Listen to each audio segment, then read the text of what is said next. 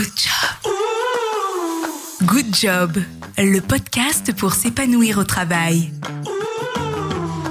Se sentir à sa place au travail, c'est le travail d'une vie ou presque.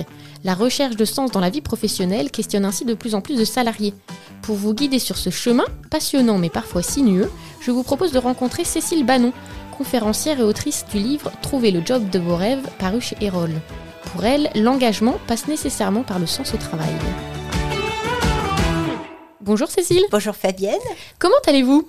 Bah Écoutez, je vais très très bien parce que je reviens de vacances. Donc forcément, je suis en pleine forme. On, on est toujours bien quand on revient de vacances. Euh, les enquêtes montrent que la quête de sens est une aspiration de plus en plus forte et durable des salariés, notamment chez les jeunes. Quels sont selon vous les ingrédients clés du sens au travail? De mon point de vue, d'abord, il n'y a pas que les jeunes, hein. on est d'accord. Hein. parce que je me souviens d'un sondage qui montre que 37% des Français, pas que des jeunes, seraient prêts à changer de job et à gagner moins pour avoir du sens. Donc, il se peut évidemment que le Covid, cette période de confinement, ait favorisé l'introspection, vous savez, de se dire, mais au fait, ça sert à quoi ce que je fais? Donc ça, c'est sûr, ça, ça a sans doute favorisé cette introspection et euh, ça sans doute alimenter la quête de sens. Mais je pense que c'est pas la seule cause.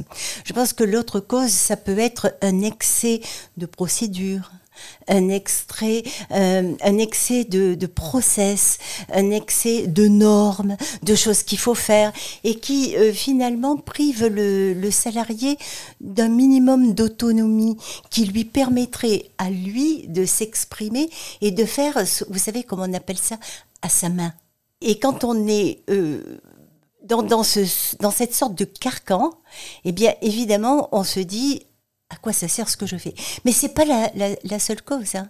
La, seule cause, c'est que parfois, il y a des jobs où on fait des tableaux Excel. Alors, une fois en bleu, une fois en rouge, une fois en jaune, hein, selon si c'est le commercial qui vous le demande ou la RH, que sais-je. Et on ne voit pas du coup en quoi remplir des tableaux ou calculer des indicateurs, en quoi ça contribue à la valeur produit l'entreprise. À ce moment-là, on se demande, ça sert à quoi ce que je fais? Et par exemple, si on devait expliquer à un enfant quel est son métier, euh, qu'est-ce qu'on va lui dire? Je remplis des tableaux. Ça, vous voyez, c'est là qu'on se dit, mais quel est le sens? Voilà. Alors, euh, pour, euh, pour les jeunes, évidemment, ils sont encore plus demandeurs. Je pense que les jeunes, peut-être, ne se contentent pas de ce que la génération d'avant se contentait.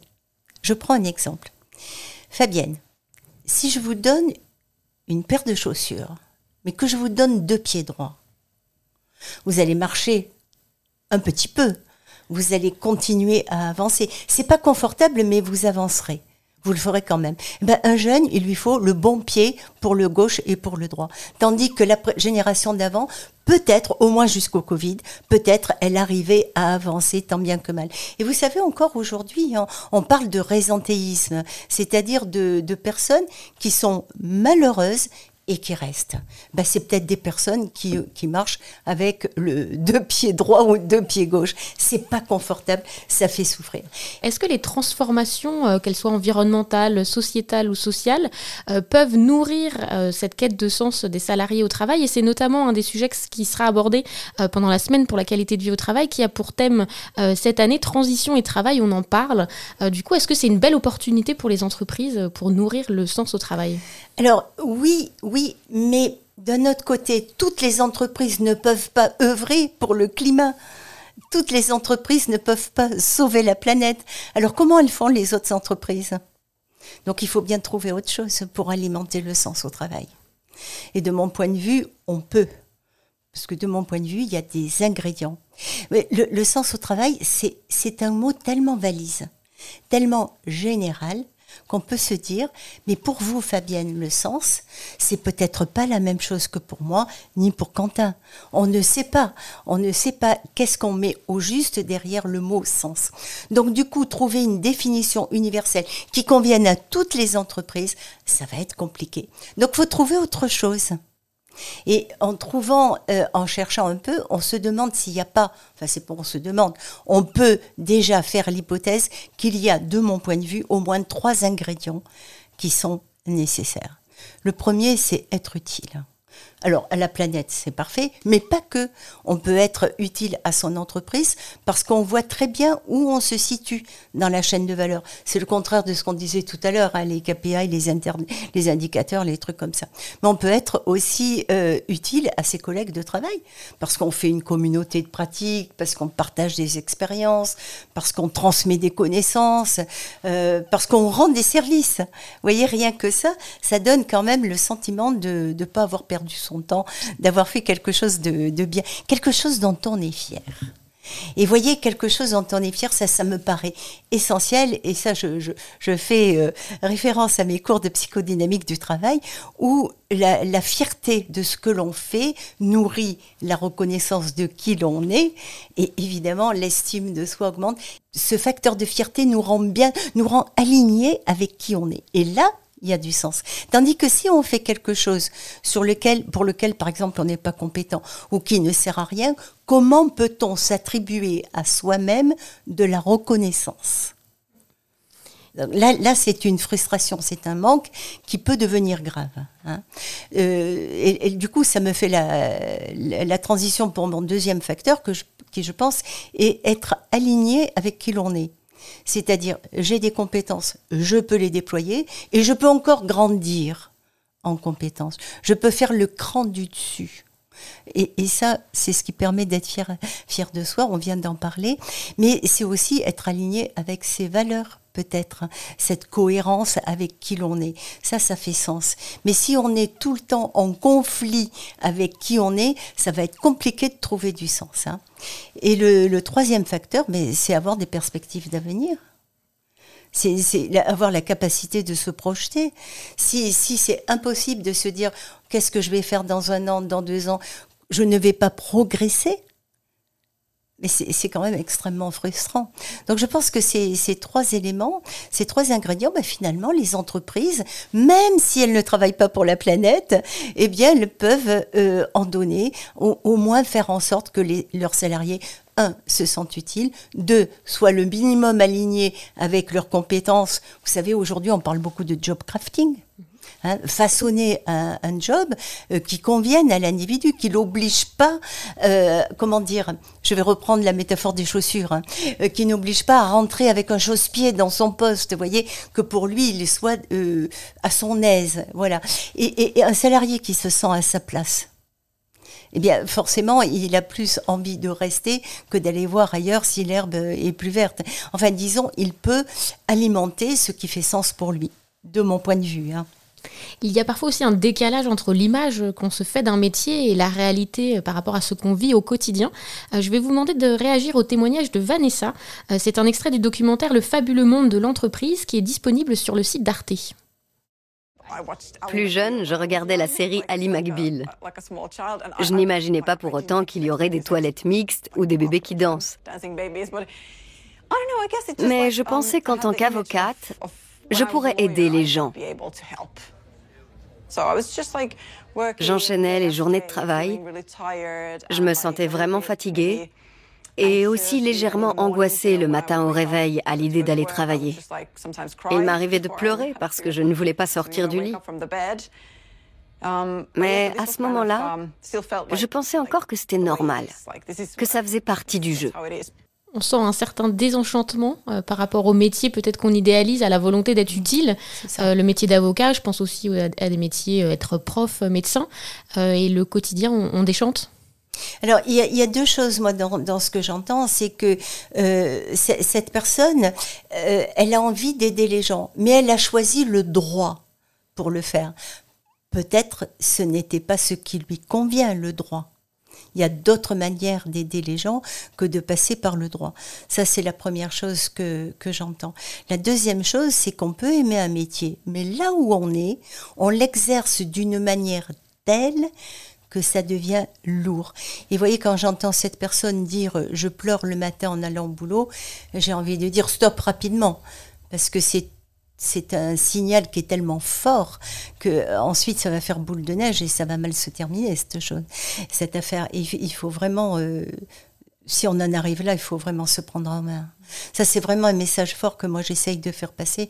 C'est ne, vous laissez pas détruire par le travail. Rien ne vaut euh, qu'on cède sa santé, euh, même un travail qu'on adore. face à la perte de sens qu'on peut parfois ressentir, qu'est-ce qu'on peut faire individuellement, mais aussi collectivement? Alors, individuellement, moi, je, euh, dirais, euh, en, quoi, en quoi je peux être utile? Encore une fois, on peut être utile au monde, mais on peut être utile à son voisin. Vous voyez, moi, je, je, connais un informaticien qui a développé une petite application pour euh, la personne du service à côté, qui faisait un travail répétitif il lui a inventé une application qui lui permet de, gagner du temps et tout ce travail non intéressant de le confier euh, euh, à la robotique, enfin à l'informatique. Ça, c'est voilà, voilà ce qui va me, me donner du sens à moi individuellement, c'est que je fais quelque chose dans ma journée qui va me, me rendre utile. Ben, un truc tout bête. Regardez, si vous êtes euh, président du syndic de votre copropriété, ben, vous êtes utile aux autres. Voyez, je pense que l'utilité, on peut, une façon immense de se rendre utile aux autres, de tenir la porte à quelqu'un, de l'aider à monter l'escalier, que sais-je. Ça, c'est des petites choses qui remplissent la vie euh, quotidiennement et qui, qui, font du bien. Et, peut-être aussi se demander euh, comment, comment je peux encore progresser. Et ça, c'est quelque chose qui vous tire vers le haut. Je pense que ça donne du sens à sa vie. Personnellement, c'est quelque chose qui m'a animé toute ma vie et que je fais encore aujourd'hui. Alors collectivement, comment se rendre, euh, comment trouver du sens? Euh, je dirais avec les mêmes, les mêmes principes, peut-être avec solidarité, avec entraide, avec esprit d'équipe. Je pense à l'entreprise euh, Decathlon. Decathlon, je, pense qu'ils ont comme valeur l'esprit d'équipe hein, et, ils le mettent en application quotidiennement dans les rayons, hein, je crois. Donc collectivement, ces gens prennent l'habitude de mettre, de pratiquer cette valeur, de la mettre en œuvre quotidiennement. Donc collectivement, ils arrivent à alimenter cet esprit d'équipe. Autrement, bien sûr, collectivement, on peut penser à la coopération. Mais pour moi, la coopération, c'est très difficile. Mais surtout, regardez, dans les entreprises, les gens, ils ont des objectifs différents. Et tout d'un coup, on leur dit de coopérer.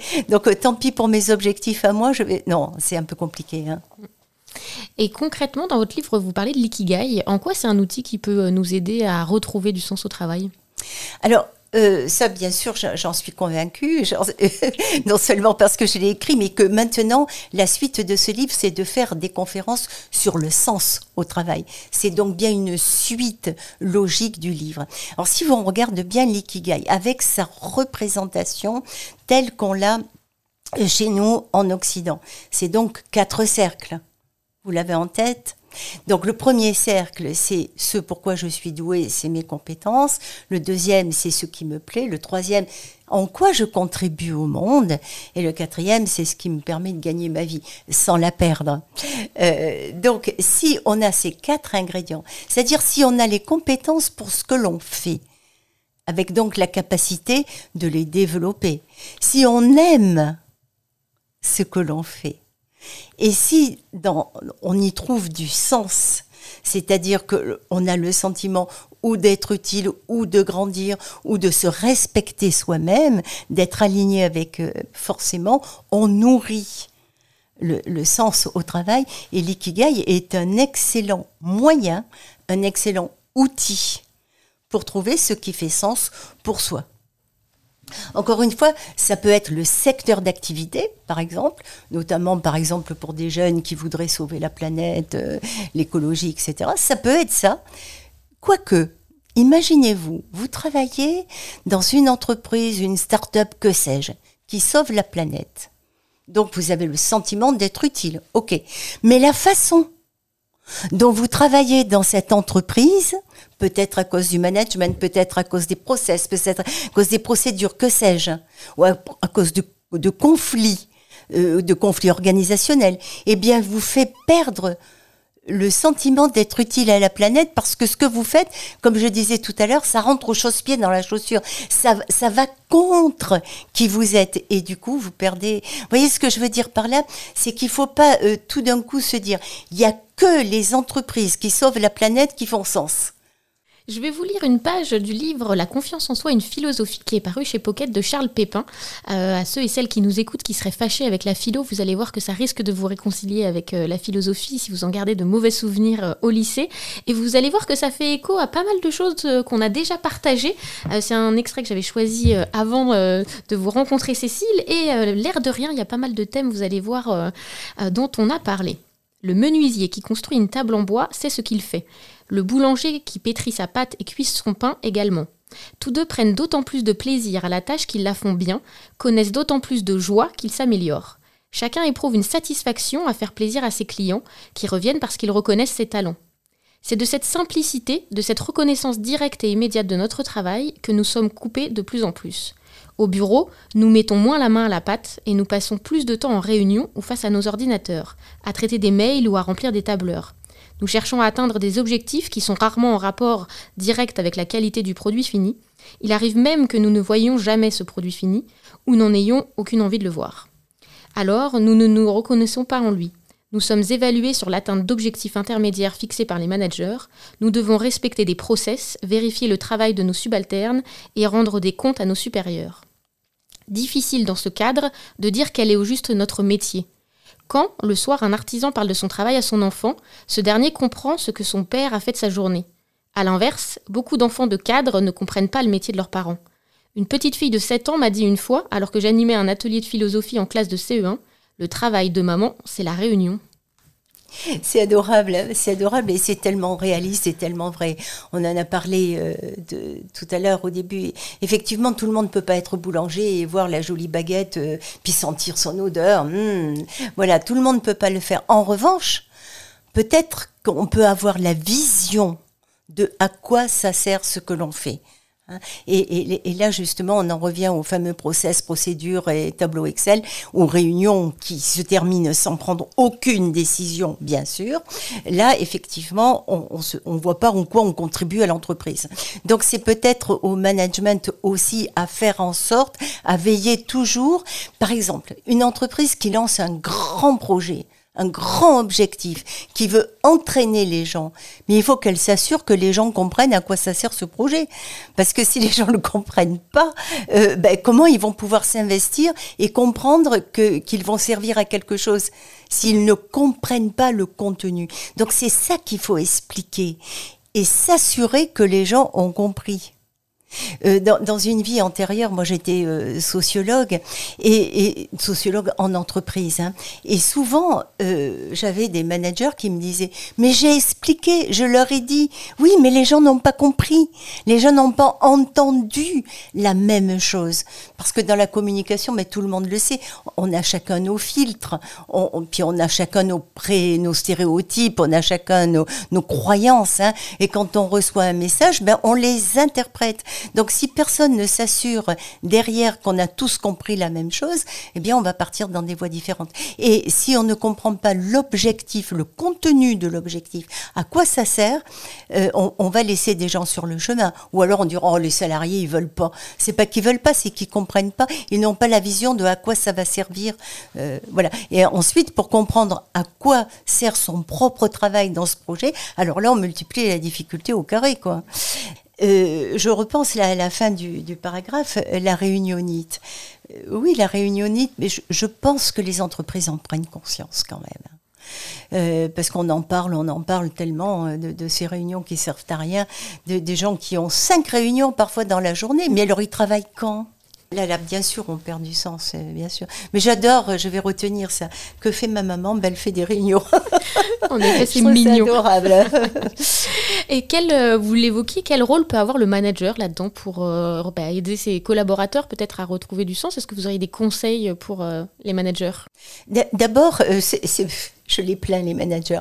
Vous savez pourquoi ils sont entre le marteau et l'enclume?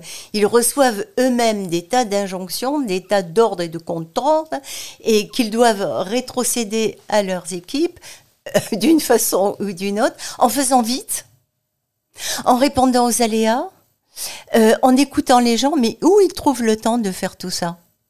Ça, moi, je trouve euh, ça extraordinaire. Comment on peut faire ça? Alors, le, manager, bah, moi, ce que je conseillerais, c'est au RH et au manager, mais encore une fois, c'est bien sur le papier. Mais dans la vraie vie, est-ce qu'on a le temps de tout faire?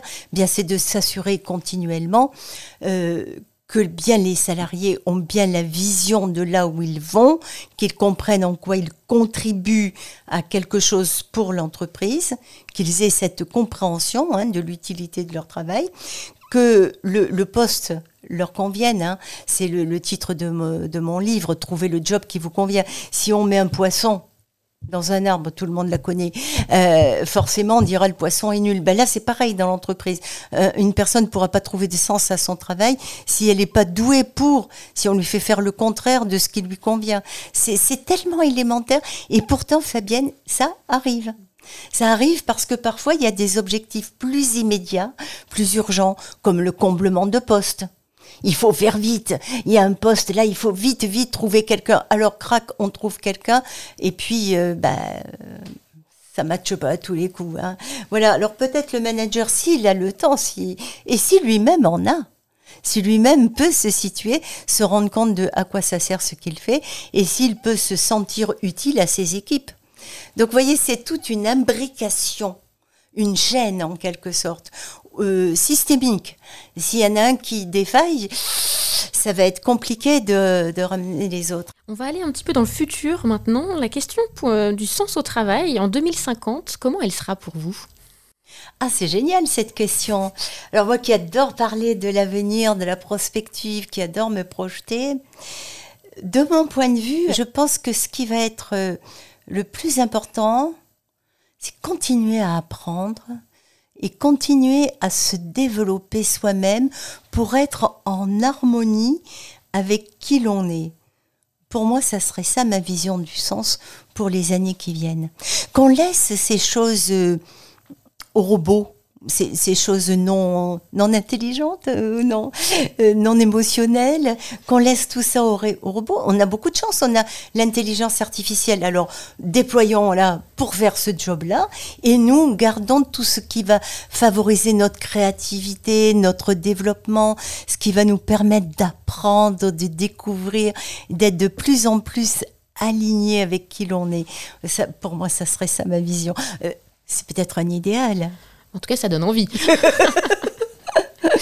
Alors il y a une tradition dans ce podcast, c'est que moi aussi j'aime bien que mes invités mettent euh, la main à la pâte euh, et je demande à chaque invité de poser une question à mon invité suivant.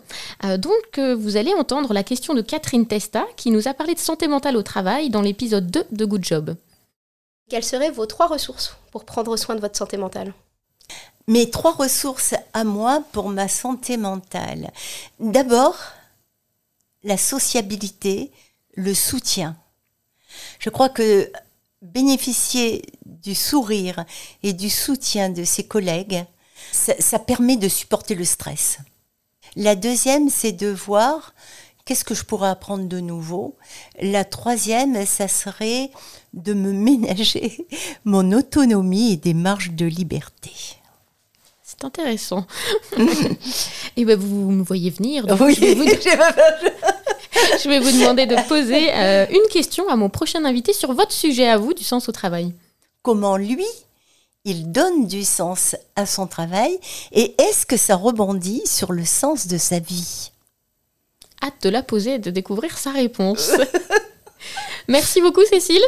Avec plaisir Fabienne. C'était un vrai plaisir partagé euh, euh, de m'entretenir avec vous sur ce sens au travail. Et moi justement, c'est les rencontres qui apportent beaucoup de sens à mon travail au quotidien. Alors un grand merci et à très bientôt. Avec plaisir, à très bientôt Fabienne. Good job. Good job, le podcast pour s'épanouir au travail.